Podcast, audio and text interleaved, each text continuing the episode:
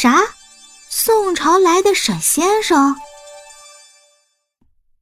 第九十三章。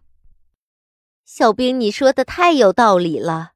哎，怎么就没能够让我早点遇到像你这么通情达理的女孩子呢？沈妈妈带着惋惜看向杨小兵说：“我这个儿子呀，其他的都还行，就是脾气差。我和他老爸只要说他一句。”他就翻脸给我们看，小兵，你记得呀，以后要多多替我和他爸爸管教他，让他这个臭脾气呀，好好收敛收敛，要学会与人为善。知道了，杨小兵指着陈雪峰说：“雪峰，你以后要和叔叔一样，要知道得饶人处且饶人，不要动不动的就对别人发脾气。”当你学会对别人不发脾气的时候，别人也会给予你最大的友善和宽容。关于与人为善这一点，杨小兵那可以说是深有体会的。以前他在家里的时候，偶然间就是遇到了一个乞丐，一个可以说是特别特别可怜的乞丐。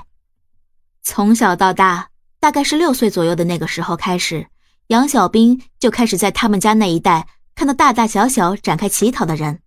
从年幼的到年老的，那人数可是真的不少。基本上，他们那一条街能够有上百个，这绝对不是一个夸张的数字。甚至在他入读中学之后，听不少人说，街上的乞丐的人数越来越多了。哎，大家都只是想混口饭吃而已。这个世界上没有任何一个人是容易的。他曾经独自一个人走在街上。然后看到了一个邋里邋遢的乞丐，活这么久，杨小兵都没有见过穿的这么邋遢的一个乞丐，从头到尾就不像一个人，穿的特别像是一只大虫子，就是那种会摇来摇去，会让别人觉得讨厌的大虫子。因为这种穿着上的邋遢，导致不少从那条街上路过的人都完全不想向他进行施舍，没有一个人会愿意做一件让自己觉得恶心到呕吐的事情。所以在没有任何人愿意向他施舍的情况下，杨小兵亲眼看着他独自一个人生活在那条街上，越来越瘦，越来越没精神，甚至慢慢的都已经接近骨瘦如柴的地步了，看上去着实是非常可怜的。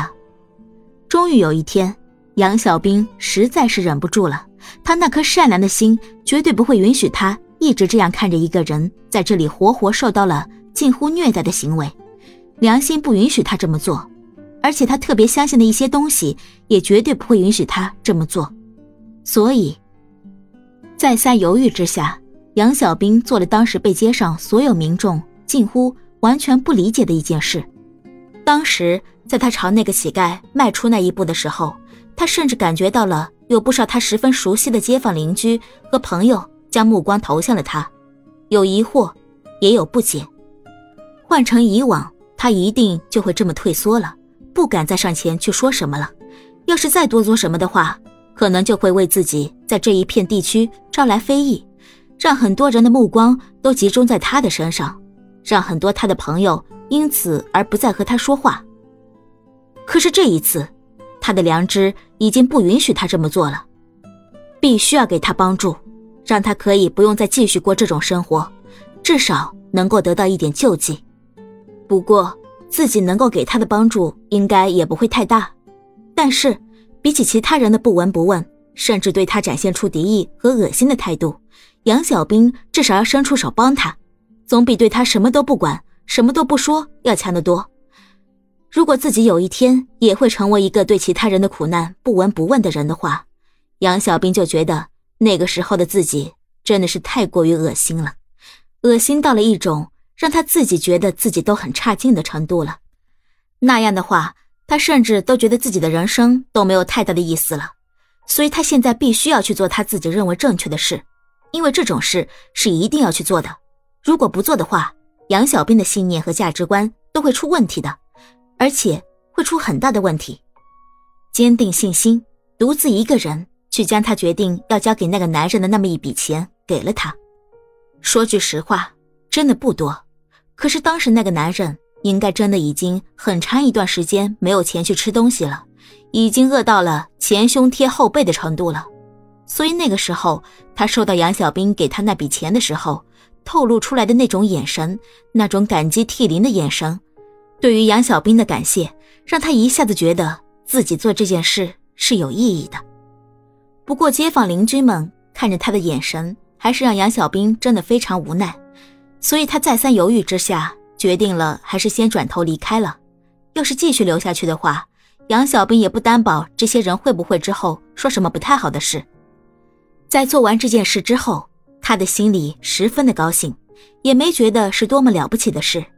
没多久的时间，杨小兵就把自己做过的事情给忘掉了，因为他打心底里也只是认为自己只是帮助了一个人，不值得别人来称赞他什么。与其那样的话，他更希望。他们能够多做一些好事，没过多久，做好事的善报就来了。有一次中学时期十分重要的大型考试，杨小兵在上学的路上不小心遗失了准考证，这真的是一件当时差点让他急得崩溃的事。毕竟现在这个年头，如果你失去了一个准考证的话，就没有办法参加考试了，即使监考老师和你很熟。本集播讲完了。喜欢就订阅分享哦。